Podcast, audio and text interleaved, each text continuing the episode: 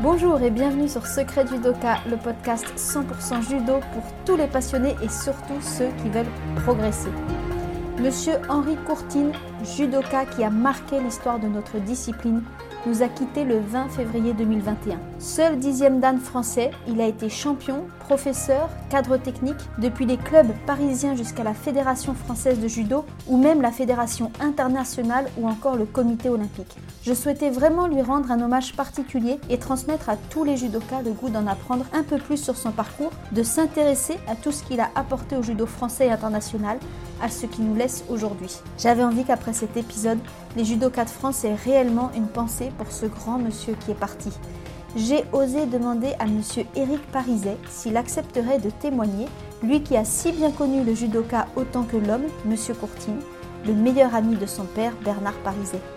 Je vous souhaite une très bonne écoute et surtout, partagez cet épisode avec les judokas de votre entourage, jeunes ou moins jeunes. Bonjour Eric, bonjour Eric Pariset, je suis très très très contente et vraiment un immense merci pour votre temps aujourd'hui. Euh, vous avez accepté de, témoigner pour, euh, pour rendre hommage à Monsieur Henri Courtine. Euh, qui est décédé donc la semaine dernière et c'est vrai qu'avec Secret Judoka je tenais vraiment à j'avais envie de faire quelque chose de spécial pour rendre hommage à ce monsieur puis aussi pour parler du judo et bien, vous étiez vraiment la personne euh, idéale et dont je rêvais parce que bah, c'est ce que vous allez nous raconter maintenant, mais parce que vous avez une relation toute particulière à, Monsieur Henri Courtine, vous-même, votre père, et voilà. Si vous voulez bien euh, tout simplement vous présenter, et puis comme j'aime bien faire avec chaque invité, euh, en précisant peut-être quels ont été vos premiers pas dans le judo, dans cette présentation, comment vous êtes arrivé à être judoka. Voilà. Ok, ben bonjour euh, Pascaline et merci pour votre, euh, pour votre demande d'interview, puisque, bon, ce sont des circonstances un petit peu particulières, parce que, bon, suite au décès de, de M. Courtine, effectivement, bon, donc, on y reviendra largement, évidemment, au cours de l'entretien. Euh, pour ce qui me concerne, ben, moi, j'ai j'ai actuellement 66 ans, j'ai commencé le judo, j'avais, on va dire, je presque à la naissance, puisque mon père était judoka, donc euh, dans mon berceau, je devais avoir un judogi, à mon avis. Et, mais plus, plus officiellement, euh, bon, j'ai mis le premier judogi à 5 ans, c'était pour un, reportage sur mon père, euh, bon, mais j'ai vraiment commencé le judo à 7 ans, 8 ans, parce qu'à l'époque, à mon époque, il n'y avait pas ce qu'on appelle maintenant le baby judo. on commençait à 7-8 ans. Bon, oui. à peu près. Hein. Bon, c'était ça. Alors, j'ai commencé naturellement avec le judo parce que bah, mon père était euh, professeur de judo, champion de judo. Et euh, après, bah, j'ai continué une formation dans tous les arts martiaux, puisque j'ai décidé euh, donc assez rapidement avec mon père de me lancer dans ce métier, puisque lui-même c'était son métier à temps plein, et donc on avait décidé que ça serait le mien. Euh, donc, euh, il voulait que je fasse une formation aussi dans les autres arts martiaux pour savoir de quoi je, parlais. Et à ce titre, bah, j'ai pratiqué euh, le karaté, l'aïkido, la boxe française, euh, la boxe américaine, ce qui est devenu après le kickboxing. Donc, euh, j'ai une formation euh, complète. Et puis, évidemment, sous sa férule, j'ai été aussi très vite initié au jujitsu, ce qui est par la suite devenu ma spécialité. Mais toujours en rapport avec le, avec le judo, puisque pour moi, c'est un peu indissociable. C'est pas ça n'a pas été compris par tout le monde, mais c'est un autre débat. Donc voilà.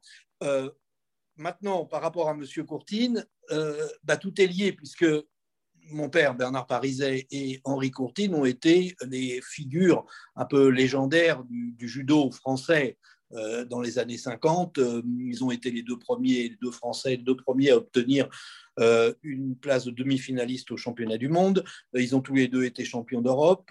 mon père, champion d'Europe toute catégorie en battant Gessing en 56, le, le géant Anton Gessing. donc, ils étaient les meilleurs amis du monde et adversaires sur les tatamis au niveau national, puisqu'ils se partageaient les titres de champion de France toute catégorie. C'est formidable parce que je crois que pendant 5-6 ans de suite, il y a eu une alternance. Un coup, c'était M. Courtine, un coup, c'était mon père qui gagnait euh, le championnat de France toute catégorie. Et puis, euh, ils se sont retrouvés euh, très vite. On s'est retrouvé la famille Pariset et la famille Courtine pendant trois mois chaque été à Beauvallon-sur-Mer, à côté de Sainte-Maxime, dans le golfe de, Saint-Tropez.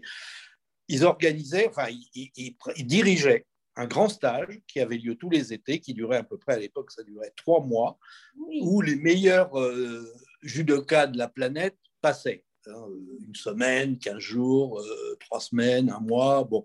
Et mon père et Henri Courtine dirigeaient ce stage. Et donc, de ce fait, on logeait, on habitait sur place. Mais à l'époque, bon, c'était un camp de vacances un peu style Club Med, on va dire, mais on était en à la fin des années 50, c'était très euh, rudimentaire, pour pas dire, c'était spartiate le logement. Euh, c'était des paillotes en terre battue, il n'y avait pas d'électricité, euh, bloc sanitaire en commun. pour les parents, c'était un petit peu dur. Nous, les enfants, on était heureux comme tout parce que c'était la nature, c'était formidable. Bon, donc on cohabitait euh, pendant trois mois, on mangeait ensemble au petit déjeuner, au déjeuner, au, dîner. Donc, euh, la famille parisait, on était trois, parce qu'il y avait mon père, ma mère, moi, et puis euh, famille Courtine, Monsieur Courtine, Madame Courtine, et leur fille, Catherine Courtine. On avait six mois de différence, donc on était, on était, on était amis. Quoi. Et donc, c'est comme ça que j'ai connu Monsieur Courtine. Pour moi, avant d'être un judoka, c'était l'ami de mon père.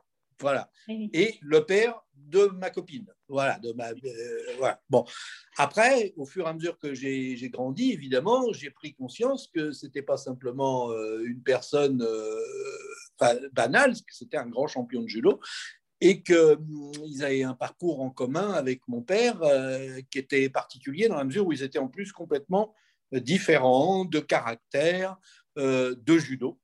Il y avait deux judos complètement différents. Euh, et c'est pour ça qu'ils, d'ailleurs, ils s'entendaient très bien parce qu'en fait, ils étaient complémentaires. Bon.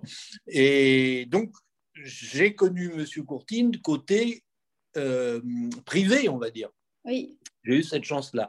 Euh, M. Courtine était réputé, à juste titre, être un grand organisateur. En même temps, bon, un très grand judoka, on y reviendra parce que c'est quand même ça qui est, qui est très important, mais c'était quelqu'un de très rigoureux, qui, quand on ne le connaissait pas, on, pouvait se dire il est vraiment très sérieux, peut-être trop sérieux. Bon, mais moi, je l'ai connu, c'est une, personne qui était pleine d'humour.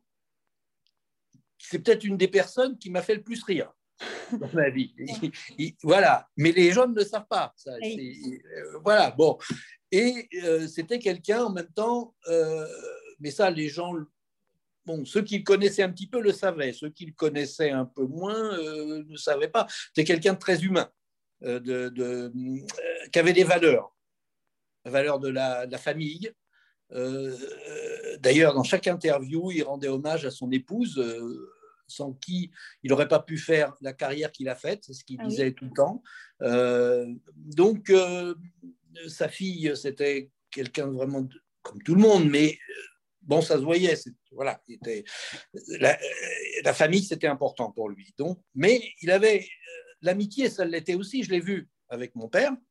Euh, et puis, euh, bah, moi, petit à petit, il est devenu un peu un second père, un peu un père spirituel, on va dire, comme j'ai mis dans mes, dans mes articles. Et puis après, bah, je l'ai découvert un peu plus tard, vraiment en tant que professeur, puisque la vie a fait qu'on s'est retrouvés, on a eu un long parcours en commun, on s'est retrouvés euh, quand j'étais au collège à Saint-Michel de Picpus, dans le 12e arrondissement, il se trouve qu'il y avait une section judo et que le professeur, c'était lui. D'accord. Voilà. Donc, j'avais eu comme premier professeur mon père, Bernard Pariset, et en deuxième professeur, après, Henri Courtine. Donc, euh, c'est pas rien quand même comme, euh, comme prof, c'est même très bien.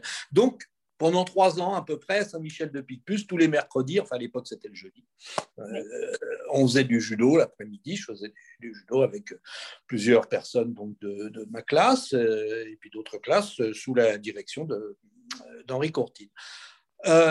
ensuite, bah, il, était, il était directeur technique national de la Fédération française de, de judo.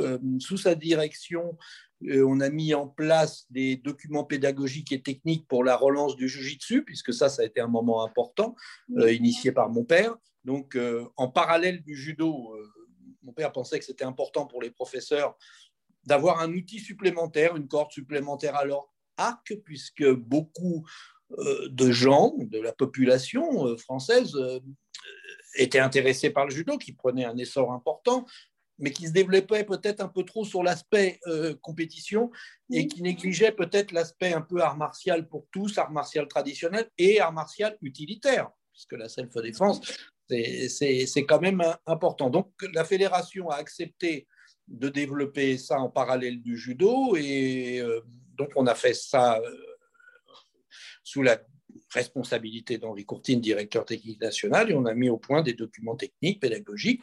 Donc, j'étais sous sa responsabilité. Ensuite, euh, euh, au Stade français, euh, parmi ses différentes fonctions, il a été président de la, section judo du Stade français. Stade français est un, club très connu qui, a été créé en 1883, mais il n'y avait pas de section. Oui, c'est très mais il n'y avait pas de section judo. La section judo euh, bah, a commencé en 1979 ou 1980, justement sous la présidence d'Henri Courtine.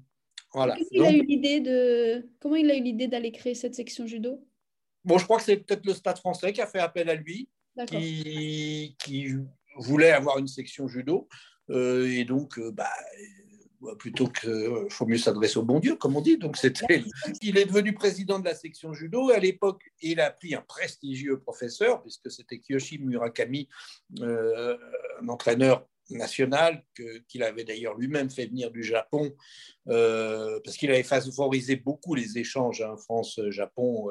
c'est le premier qui avait envoyé tout un groupe de stagiaires, enfin l'équipe de France de l'époque en 68, par, par, oui c'est ça, deux mois au Japon. Et donc, euh, après, il a fait venir des entraîneurs japonais en France, et notamment dans les années, au début euh, des années 80, la fin des années 70, donc des quatre japonais, je me souviens bien, dont Kyoshi Murakami, qui est resté en France. Les trois autres sont rentrés parce qu'ils étaient venus pour un temps déterminé. Et Kyoshi Murakami est resté en France et, entre autres fonctions, donc entraîneur national, il était professeur au Stade français. Donc j'avais un président très prestigieux et un professeur qui l'était presque autant. Quoi. Et donc, moi, j'ai pris ma licence, alors que j'enseignais euh, chez mon père déjà, mais euh, bon, j'ai pris ma licence au Stade français, puis ça m'a permis de finir un peu ma carrière de compétiteur que j'aurais voulu euh, plus, plus importante, mais disons que je faisais vraiment beaucoup de choses, parce qu'il y avait la gestion du club de mon père, rue des Martyrs, dans le 9e, le développement du Jiu-Jitsu avec les stages, les démonstrations, euh, et j'ai réussi quand même jusqu'au niveau national à faire une carrière honorable, on va dire, et donc sous les couleurs du, Stade français. C'est là que j'ai eu mon titre euh, de champion interrégion de france ouest Euh, C'était mon année, sans doute, mais la malchance a fait, a fait, que trois jours avant le championnat de France, déchirure intercostale, et je me souviens toujours parce que c'était mon dernier entraînement, le dernier randonnée dans la dernière minute. Oh et des, déchirures, alors, déchirure intercostale, en trois jours, on ne peut rien faire. enfin, surtout pas un championnat de France. Et donc, euh, voilà, alors ça c'était l'étape suivante avec, euh, avec Henri Courtine.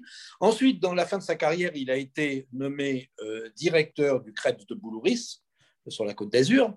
Il faut dire qu'il avait bon, il est né de l'autre côté de la Méditerranée, hein, et donc il a un attachement à la Méditerranée très puissant. Hein, euh, bon.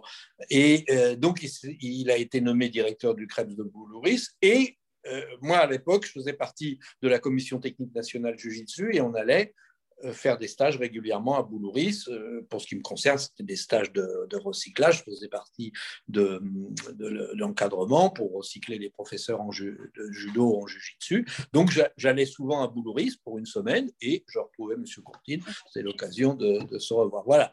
Donc, euh, on a eu quand même un long parcours en commun, mais, et puis aussi, mon père l'invitait régulièrement dans sa propriété, dans sa maison de campagne qui était après devenue sa résidence principale, dans Lyon, donc euh, euh, dans le département de Lyon, mais au sud, plutôt vers Vézelay. Et donc, euh, il invitait M. Courtine régulièrement. mon père était un passionné d'équitation, on allait faire des, balades à cheval. donc, j'ai vraiment côtoyé M. Courtine sur les tatamis et en dehors des tatamis. Voilà. Et pour conclure avec cette personnalité, pour moi, c'était un charisme exceptionnel. J'en ai pas parlé. Bon, j'ai parlé du côté euh, privé où c'était quelqu'un de très détendu, qui, était, qui faisait rire beaucoup de gens, qui était très humain, mais qui avait une, autorité naturelle, un charisme. Bon, voilà, ça s'explique pas, ça se ressent. on est impressionné. Voilà, on était devant lui, voilà. Bon, ils sont quelques-uns comme ça. Mon père était comme ça aussi. Euh, bon, Anton Gessing aussi, parce que bon, c'était euh, Henri Courtine, Anton Gessing et mon père, Bernard Parisien, c'était un peu mes trois héros, en fait. Hein. Donc, euh, complètement différents tous les trois. Bon, Anton Gessing différent des deux par la taille et par le poids. Mais c'était Anton Gessing aussi, il faisait presque partie de ma famille, quoi. C'est, voilà, c'est, Et bon, il y a des gens qui, qui s'imposent, hein, ils n'ont rien besoin de dire, ils rentrent dans une pièce tout de suite. bon, voilà, on sait qui est le patron. Donc, Henri Courtine avait ça. D'accord, d'accord. Ah bah alors, bon, j'ai encore plein de... On a plein de sujets abordés, mais rien que sur ce que vous avez dit, ça a déjà suscité euh, plein de questions. Euh, alors, du coup, j'avais pas mal de, questions. Je vais les prendre dans l'ordre chronologique, ce sera plus simple. Déjà, je me demandais, je m'étais dit, tiens, comment, euh, comment M. Courtine a rencontré le Japon? Et puis, du coup, si on vient même avant, comment il a rencontré le judo? Peut-être sur ce, sur, vraiment sur le début, avant même que vous soyez enfant, du coup. Mais ah bah, on reprendra là où vous avez commencé le récit. Ben, je, il l'a dit dans une interview. Euh, bon, il a commencé par la, boxe.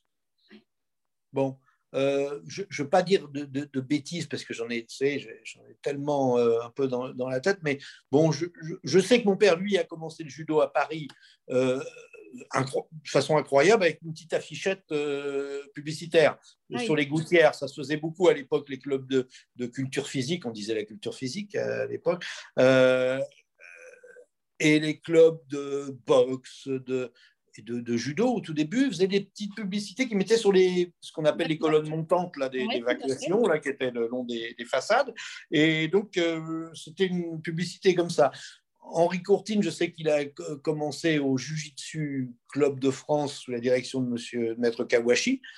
Euh, bon, il avait, il avait envie de, comme beaucoup il a commencé à, 18, ans, ils ont commencé tard. Hein. Mon père a 17 ans et M. Courtine a 18 ans. Mais il n'y avait, bah, avait pas de section judo enfant, de toute façon, il n'y avait pas trop le choix.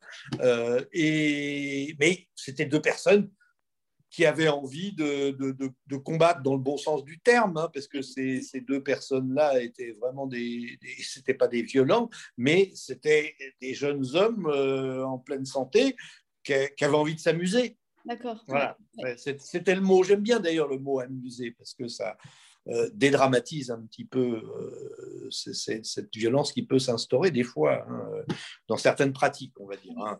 Pas tout le monde, loin de là, mais euh, s'amuser, c'est important aussi. Voilà. donc, je, ne peux pas vous donner la motivation exacte de M. Courtine, mais euh, je, pense que c'était l'envie d'en découdre dans le bon sens du terme. Et en tout cas, ils ont commencé à 17-18 ans, votre père et M. Courtine. Oui. Et, euh, rapidement, enfin, votre père et ou M. Courtine, rapidement, ils se sont dit on va devenir professeur, on va pouvoir en faire notre métier. Ça s'est fait un peu naturellement. Parce que euh, ils sont passionnés pour, pour ça. Hein. Et ils ont eu résultat, ils ont été les champions de France assez rapidement et tout. Et puis, il y avait un besoin d'enseignants, d'enseignants, parce qu'il n'y en avait pas beaucoup, et les demandes étaient très fortes pour ce judo qui était magique euh, pour les, pour les gens parce que c'était un peu David contre Goliath et mon père a fait beaucoup pour ça. D'ailleurs quand il a battu Anton Gessing euh, en 56 il y avait 30 kilos et 30 cm de différence. Bon euh, le petit qui battait le grand ça fait rêver. Donc donc il y a eu un afflux de demandes et il y avait très peu de professeurs très peu de dojo. Donc eux ils, ils ont vu ils ont eu tout de suite du succès, donc ça les a incités. Euh, je sais que mon père, lui, à la base, il, avait fait un métier, enfin, il est en apprentissage, euh, métier d'ébéniste, il travaillait le bois. D'ailleurs, après, il a fait des belles petites sculptures, des figurines, etc. Il était très doué en, sculpture. Donc, il se dirigeait vers un travail du bois. Bon, mais après, vu le succès qu'il avait dans, dans, ses cours, le monde et tout, bon, il a, il en a fait son métier. Euh, il n'y avait pas beaucoup de concurrence hein, à l'époque. Hein. Ceci explique cela aussi. Hein. beaucoup de demandes, très peu de, clubs. Bon, et M. Courtine, je pense que lui n'avait, je, dirais une bêtise sur sa formation parce que moi, en fait, j'ai toujours connu judoka. Alors, donc, euh, voilà. Mais je pense que tout ça, ça s'est fait naturellement. D'accord. Et après, donc, euh, on, en arrive à donc, cette période où vous étiez petit euh, durant les stages d'été, les trois mois. Ces stages-là, ils étaient ouverts aux enfants ou c'était que pour les adultes? Et puis, ils ont ah. duré jusqu'à quand? Alors, que, au début, c'était que pour les adultes. Hein. Oui. Euh, Après, ils ont descendu un peu, mais en fait, il n'y avait pas un tatami qui était si grand que ça. Hein. et donc, c'était, euh, il y avait un cours technique le matin pour les adultes. Et puis, euh, l'après-midi, c'était une heure et demie de randonnée. Euh, mais ça, ça bagarrait fort. Hein. Ce n'était pas de la rigolade, vraiment. le matin, il y avait un cours technique pour toutes les ceintures, mais il n'y avait pas d'enfants. Il y avait... Le tapis était trop petit pour faire deux ateliers, quoi, en fait. Hein. Euh, et ce stage a duré jusqu'en 1985-1986.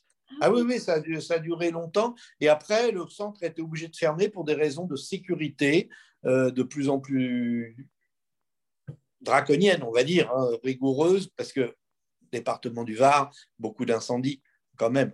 Bon, euh, et la, la configuration n'allait plus. C'est-à-dire que les paillotes, euh, les, les, bâtiments étaient trop proches les uns des autres. Il fallait en supprimer la moitié. Et à ce moment-là, c'était plus, plus possible.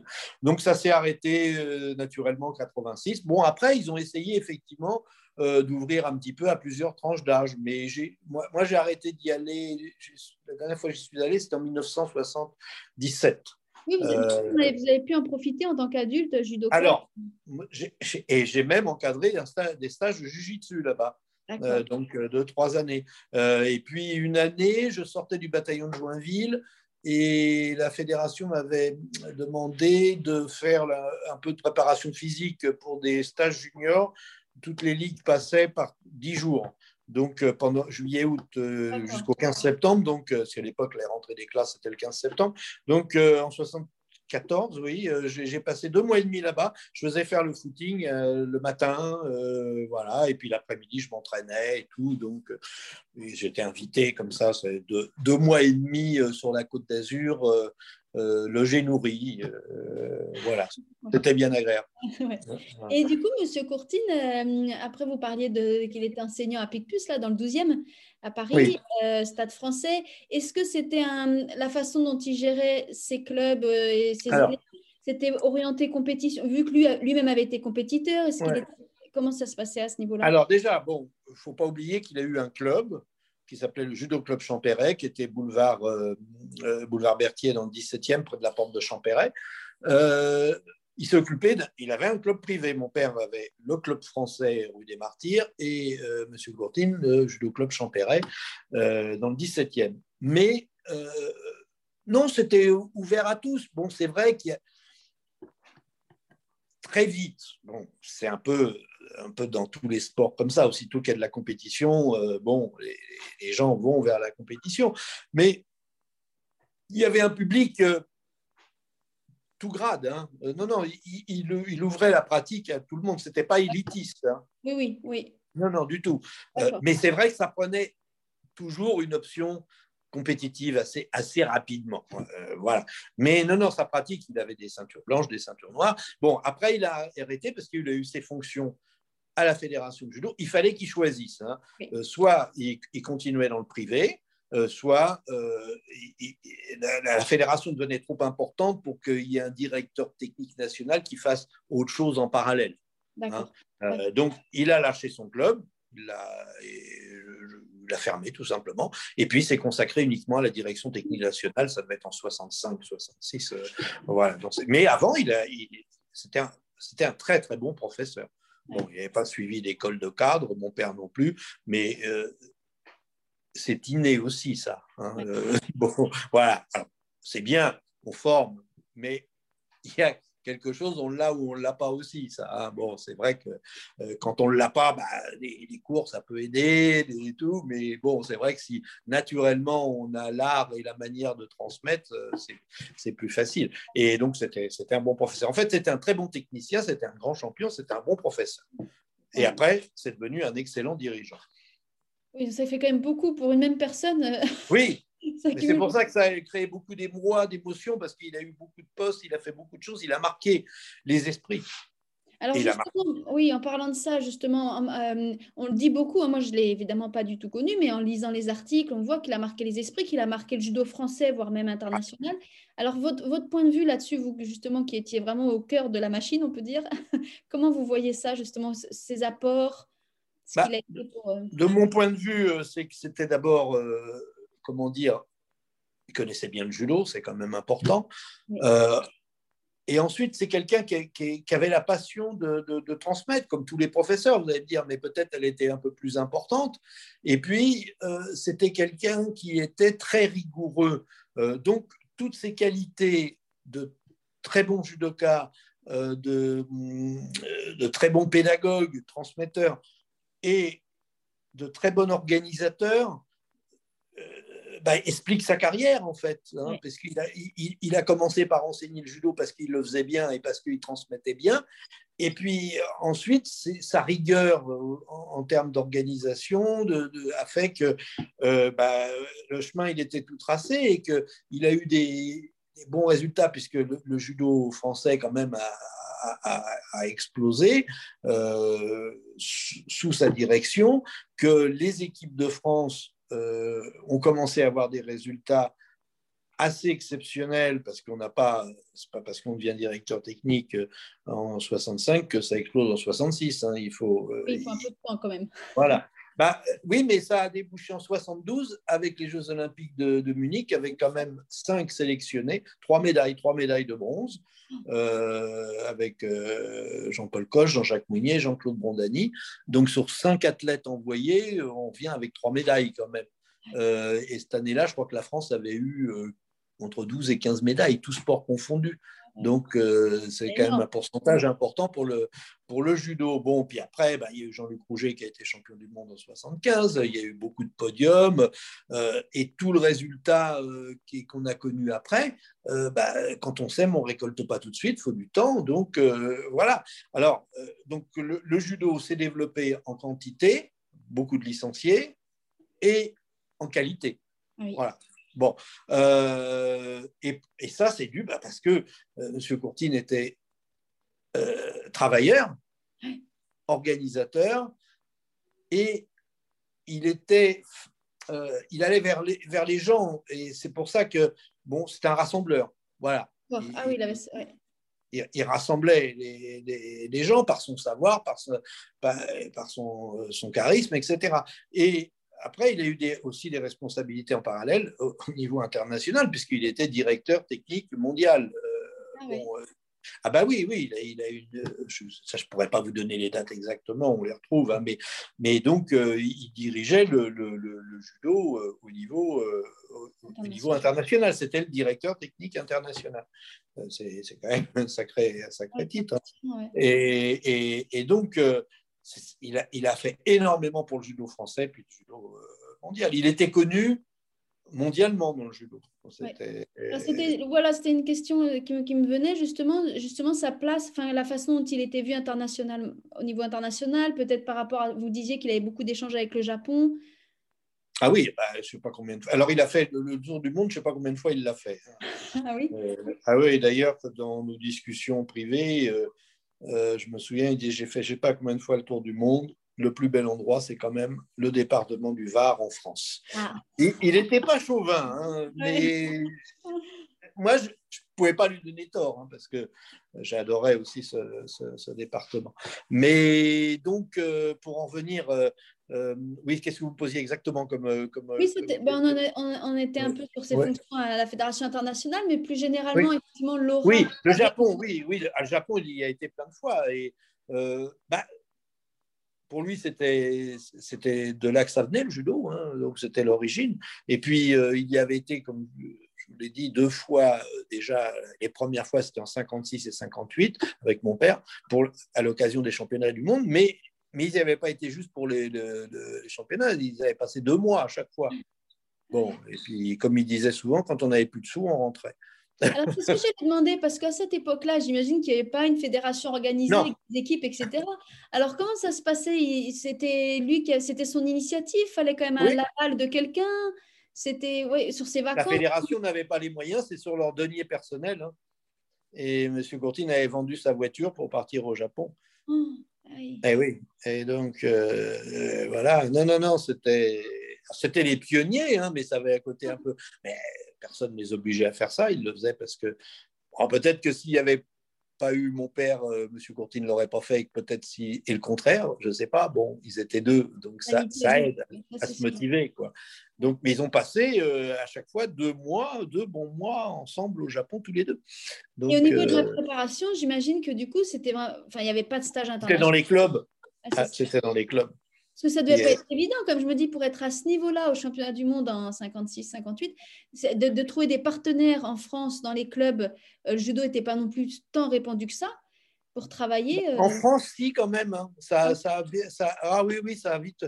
Bah, si vous regardez même le nombre des licenciés, hein, je crois en Grande-Bretagne, il n'y a pas tant de licenciés que ça, par exemple. Hein. Euh, c'est le, le, judo en France, ça a été un phénomène. Dès les années 50, oui. Ah oui, oui, oui, oui, oui, ça a connu vraiment. Euh, et il y avait un niveau très fort. Les pays limitrophes venaient voir le championnat de France. Hein.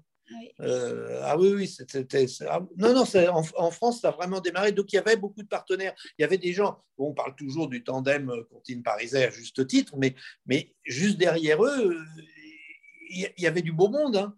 ah oui, non, ils avaient des partenaires pour s'entraîner. Hein. Alors, en plus, comme c'était ils avaient beaucoup de partenaires avec plus de kilos. C'est-à-dire que peut-être que tu faisais un randori, ça en vaut trois, maintenant.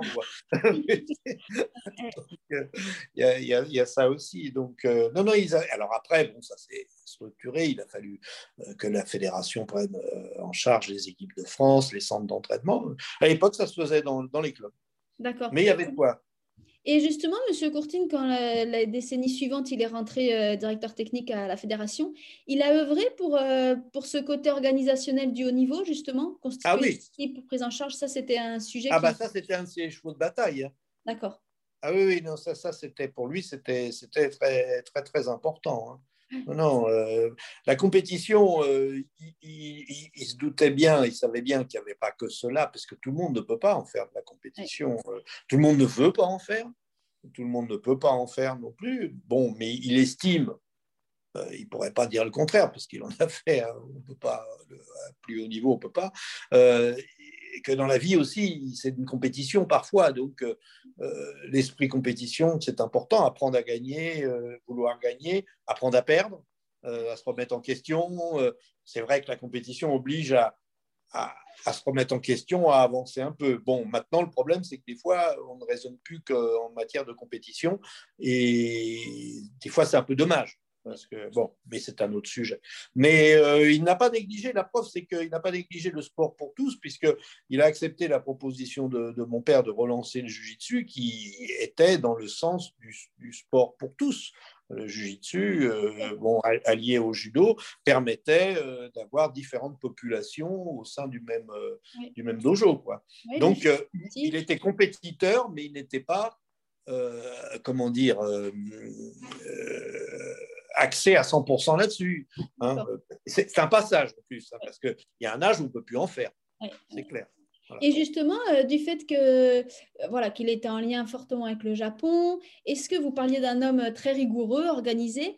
Est-ce que dans la dimension peut-être plus spirituelle ou philosophique ou état d'esprit, est-ce qu'il parlait dans vos discussions, parce que vous, vous l'avez beaucoup fréquenté aussi à titre personnel, est-ce que dans ces discussions comme ça, c'était quelque chose qu'il aimait, comme ça, euh, on va dire, oui, réfléchir sur la vie, sur les... souvent on applique des principes du judo dans la vie, ce genre de choses? Ah oui, ah, complètement. C'est parce que même si je vous le disais, bon, c'est quelqu'un qui, qui avait beaucoup d'humour, qui heureusement, parce que bon, euh, la, vie, il faut se, faut se, lâcher aussi hein, de temps en temps. Hein, bon. Mais euh, il revenait souvent euh, sur, sur, sur, le judo, il ne pouvait pas faire autrement, et il avait effectivement un discours et éducatif, euh, il faisait souvent le parallèle entre le judo et la vie. Hein, euh, ce que je vous disais, il disait que la compétition, il ne fallait pas la rendre obligatoire, mais c'était bien d'en faire parce que dans la vie, bah, on avait d'autres formes de compétition et que c'était bien de. Voilà. Euh, et entre guillemets, il philosophait sur tout ce que le judo peut apporter, effectivement, à un être humain. Donc, non, non, ça fait. Ce qui d'ailleurs correspond, c'est vrai, je suis en train de penser, vous parliez de, son excellence euh, côté pédagogie. C'est vrai que quand on a le goût pour euh, l'aspect éducatif, pédagogie, c'est sûr qu'on est amené aussi à réfléchir de comment on accompagne une personne, que ce soit d'ailleurs un jeune ou un adulte. Ouais. Bah oui, oui, oui, oui, absolument. Non, non, mais c'est pour ça, d'ailleurs, c'est ce qui a fait son succès, sa réputation, c'est qu'il n'a pas été simplement euh, qu'un champion, il, a été un professeur, un transmetteur, un organisateur, et il a, il a donné à la France la fédération que le judo méritait. Quoi. Oui, Donc, euh, ah ouais.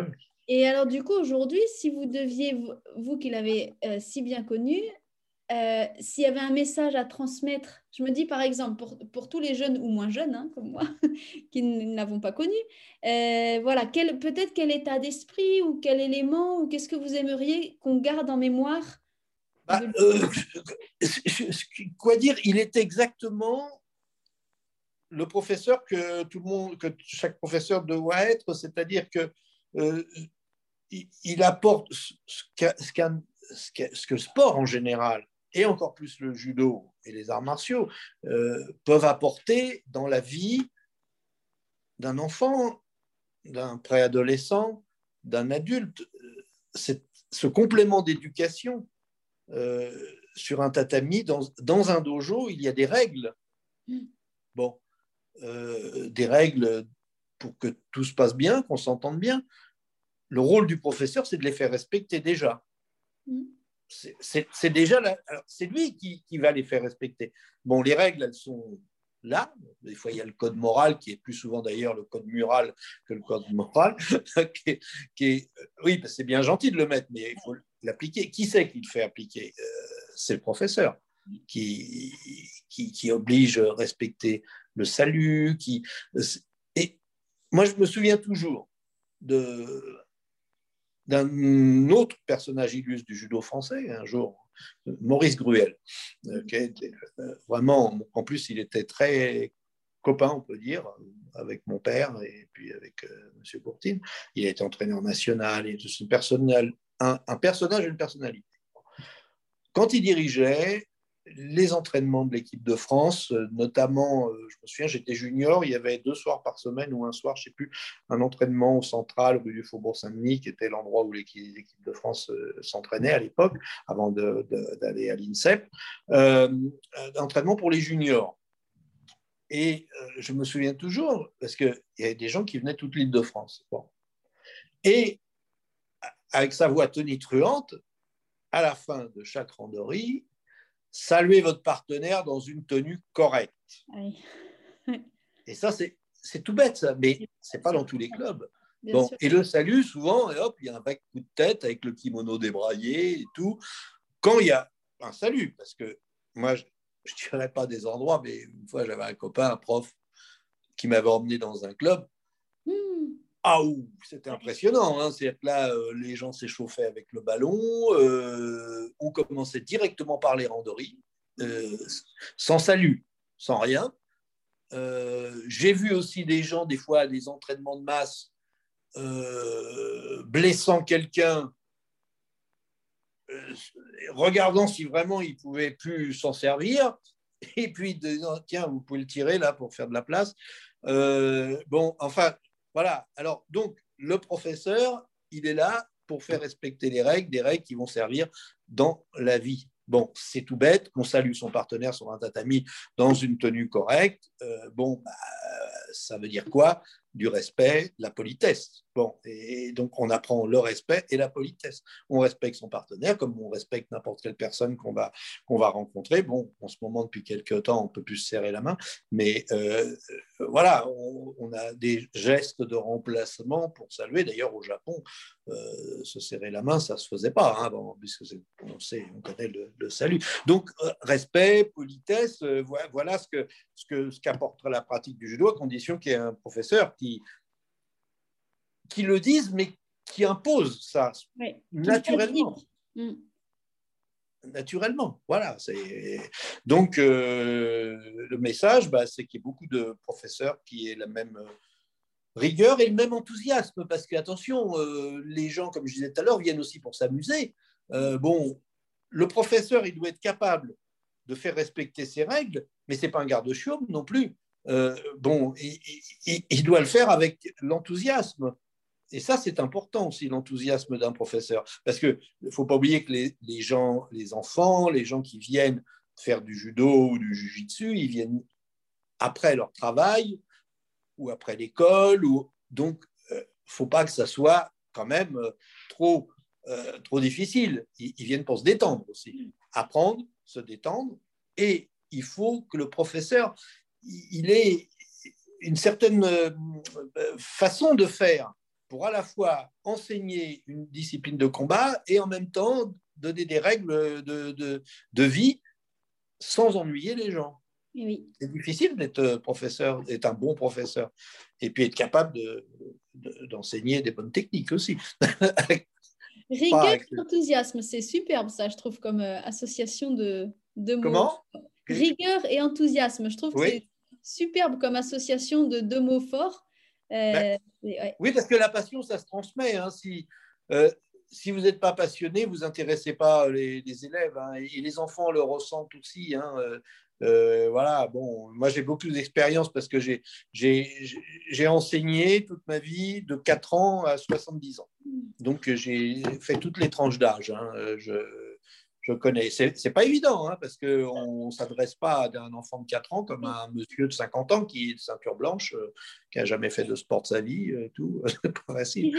vous, en tant qu'enseignant, est-ce que. Euh, alors, vous n'avez pas, pas, eu que monsieur Courtine en tant que professeur, votre père, il y a eu beaucoup, vous avez croisé beaucoup de gens. Mais est-ce que, dans votre façon d'enseigner, est-ce que vous avez quand même, vous sentez la marque qu'ont pu laisser monsieur Courtine et votre père, parce que vous étiez souvent ensemble mais... Alors comment dire euh, Moi, je, encore, il n'y a, oh, a, pas si longtemps que ça, j'avais été à Nice euh, faire une soirée. Euh, il se trouvait que bon, j'étais pour quelque temps dans le Var, et puis je m'étais mis d'accord avec un prof. bon, j'étais venu, et puis il y avait un ancien qui dit Rien que quand tu es sur le tapis, on ne peut pas se tromper, on sait qui est ton père. C'est la même attitude, la même façon de s'adresser aux élèves, etc. Je pense que le professeur, bon, en plus, il est votre père, en mm. plus, mais euh, Marc. Et moi, ça m'est arrivé euh, dans l'autre sens. J'ai eu un témoignage, comme quoi, bon, c'était un dirigeant de la, fédération qui avait été en province, et il rentre dans un club de judo, donc euh, qui est très très grand. Il y avait le judo devant, et puis au fond, le prof de judo avait euh, développé une petite section Jiu-Jitsu avec une ceinture noire, qui connaissait bien le Jiu-Jitsu, et, mais qui n'était pas euh, professeur, mais le professeur de judo chapeautait les deux. Bon, et le professeur de, de Jiu-Jitsu était en préparation de, son diplôme. Et le dirigeant de la fédération qui rentre dans le dojo dit ah bah tiens, tu as une section Jiu-Jitsu au, au, fond du tapis. Alors le prof dit oui. Et le dirigeant lui dit C'est un élève d'Éric Pariset, ça. Il dit Oui, comment ça? Et ce dirigeant me le raconte ça un jour, on se retrouve à Paris. Et je lui dis Ah bon? Euh, bah, Il me dit Oui, même attitude sur le tapis, même euh, façon de euh, s'adresser aux élèves, de démontrer. De... Donc j'ai dit Ça, c'est un élève, Éric Paris. C'est très fort. Le, professeur a une influence. Hein. voilà. Donc c'est pour ça, d'où l'importance d'avoir un bon professeur. Ah, super. Bon, bah, vraiment, merci. Je vois déjà, l'heure tourne très vite. On ah. arrive déjà à la fin de ah. l'interview. Mais du coup, pour voir quand même, on va dire un, mot de la fin, justement, si on devait, si on devait conclure sur cet hommage à, M. Courtine, sur aussi peut-être un regard vers l'avenir. Quel serait le, voilà, votre mot de la fin à tous ceux qui nous écoutent? Euh, Moi, c'est vrai que je suis très attachée à garder la mémoire des maîtres ah. qui ont marqué l'histoire du judo, même quand on ne les a pas connus, de s'y intéresser, d'aller. Voilà, là, c'est pour ça que j'étais très contente de pouvoir faire cette interview. Euh, et, et, aussi parce qu'on va nous-mêmes, à l'avenir, être passeurs de quelque chose. Donc, je ne sais pas, vous, quel, quel, pourrait être le mot de la fin pour ceux qui nous écoutent? Ben, euh, je suis, Là, je suis d'accord vraiment euh, avec vous. C'est-à-dire, comme je l'ai mis dans un, un, article récent sur mon blog et sur Facebook, on a une propension à tourner les pages très rapidement, trop rapidement, et on oublie très vite. On passe à, autre chose. Et c'est pour ça, certains peut-être pensent que j'insiste trop, mais sur mon blog, je reviens souvent, il ne faut, faut, pas être passéiste, hein, mais il ne faut pas oublier. Donc, le souhait, pour conclure, ce serait qu'on n'oublie pas, ça paraît banal ce que je dis, mais qu'on n'oublie pas d'où l'on vient et qui nous a formés. il faut leur rendre hommage. Il ne faut, faut, pas faire de l'idolâtrie, mais il faut respecter, on parlait de respect tout à l'heure, mais il, il, faut respecter euh, la mémoire dans le sens où il ne faut pas les oublier. Parce que sans, sans, eux, on ne serait pas là. Ils nous ont apporté euh, tellement de choses. Alors maintenant, il faut aller vers l'avenir, bien évidemment, mais en conservant euh, l'image de ceux qui, enfin, dans notre mémoire, il faut que ça soit fort, on ne les oublie pas. Hein. Euh, voilà. C'est la conclusion, ne pas oublier nos anciens. Ne pas oublier. Et en plus, vous me direz si vous êtes d'accord, mais en plus, ils peuvent encore nous apprendre ah bah même n'étant plus là, on apprend à intéressant à ce qu'ils ont fait, ce qu'ils ont apporté. Bien sûr, bien sûr, bien sûr. Alors, sur, le plan technique, ce qui est dommage, c'est que un détail, bon, euh, moi j'ai juste une partie, une petite morceau de vidéo quand mon père a battu Gessing, mais euh, il n'y avait pas beaucoup de vidéos, pas beaucoup d'images à l'époque, et ça aurait été intéressant. Mais je crois qu'il n'y a pas d'image du tout des, finales, des différentes finales que mon père a disputées contre Henri Courtine, euh, de, des documents exceptionnels. Ça, ben, on n'a pas d'image là-dessus. Bon, mais on a des bouquins, on a, on a, on a quand même l'histoire, on, l'a, leur histoire. Donc il faut, voilà, il faut se tourner vers l'avenir en s'appuyant sur un passé très fort. Et là, avec des, des personnalités comme ça, c'est des socles puissants sur lesquels on peut s'appuyer, ça ne va pas s'effondrer. Super. Bah, vraiment un immense merci. Merci beaucoup Eric. C'est très très gentil de m'avoir offert ce temps. Ben non, c'est moi qui vous remercie. Hein. Vous voyez, je parle toujours de, mes, de ma discipline avec passion. Oui, et d'ailleurs, euh, j'ose le dire directement en direct, mais ça me donne l'idée d'une future interview sur justement les différents arts martiaux, le jujitsu en lien avec le judo, parce que là, je me dis qu'il y a encore un grand sujet qui, qui pourrait être passionnant. Euh, et qui intéresserait beaucoup de gens aussi. Donc ça pourrait être l'occasion d'un... Je crois que ça vaut le coup en plus. voilà. Ok. Ben, eh ben, merci. bonne journée. J'espère que vous avez apprécié cet épisode et que surtout il vous aura aidé à mieux connaître Monsieur Henri Courtine, qui vous aura donné envie de regarder de plus près toute sa carrière et tout ce qu'il a apporté au judo. Partagez cet épisode largement et que Monsieur Courtine reste dans nos mémoires car, pour reprendre les mots d'Éric Pariset, que je remercie encore mille fois, on peut s'appuyer sur ce socle puissant, ça ne va pas s'effondrer.